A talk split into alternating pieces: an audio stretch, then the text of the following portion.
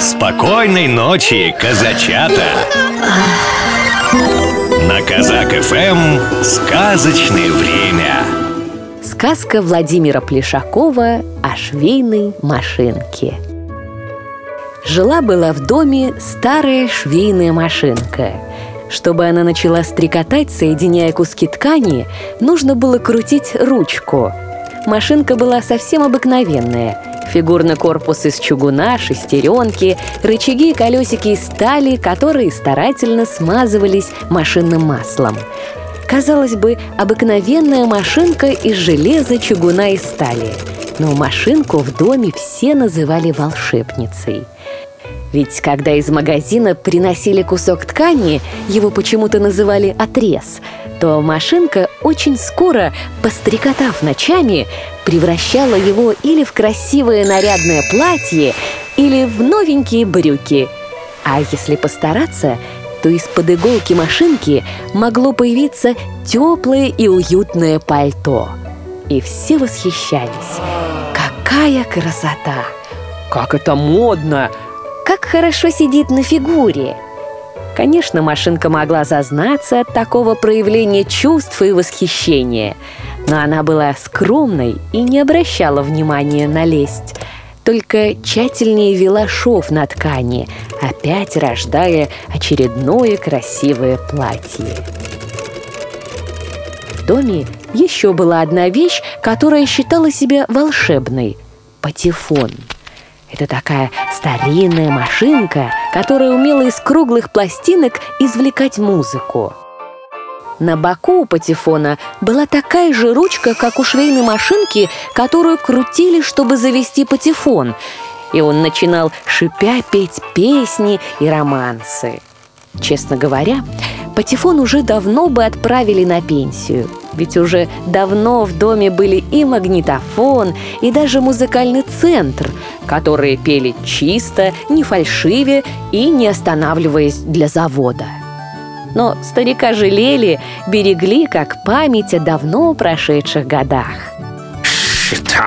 Нашли волшебницу. Это швейная машинка мне ровесница. Да что она умеет? Только штрикотать по ночам, не давая всем нам шпать. Что же хитрого в том, что она умеет сшивать ткани? Ткань мягкая да податливая. А вот взяла бы да попробовала пришить к штанам сорванца, который он порвал о забор. Например, зеркальце. Вот и положим его в карман. Вот тогда бы и можно было говорить про волшебство. И старый патефон, пока никого не было рядом, засунул зеркальце прямо в складки ткани. Пусть машинка попробует сшить. Когда ей стали крутить ручку, она привычно застрекотала и вдруг ударилась иголкой прямо о крепкое стекло. Только успела крикнуть швейная машинка и сломала иголку. А дырка на штанах так и осталась дыркой. Ну что ж, волшебства не произошло. Пора и машинку отправлять на отдых в чулан.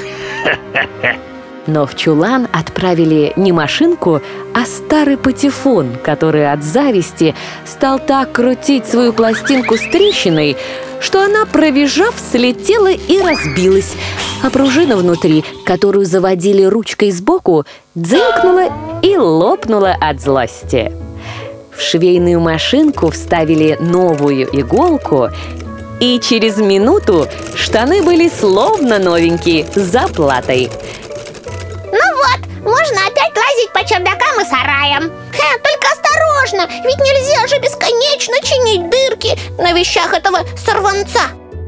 Конечно, права была машинка, но ведь иногда так хочется побывать на чердаке, где так много всяких сокровищ где ветер свистит в окошке, где горизонт видно на сто километров вокруг, и можно разглядеть, как ползают внизу по улице автомобили, как строительный кран поднимает в высоту очередную бетонную панель, и где на чердаке в углу живет пыльная паутина.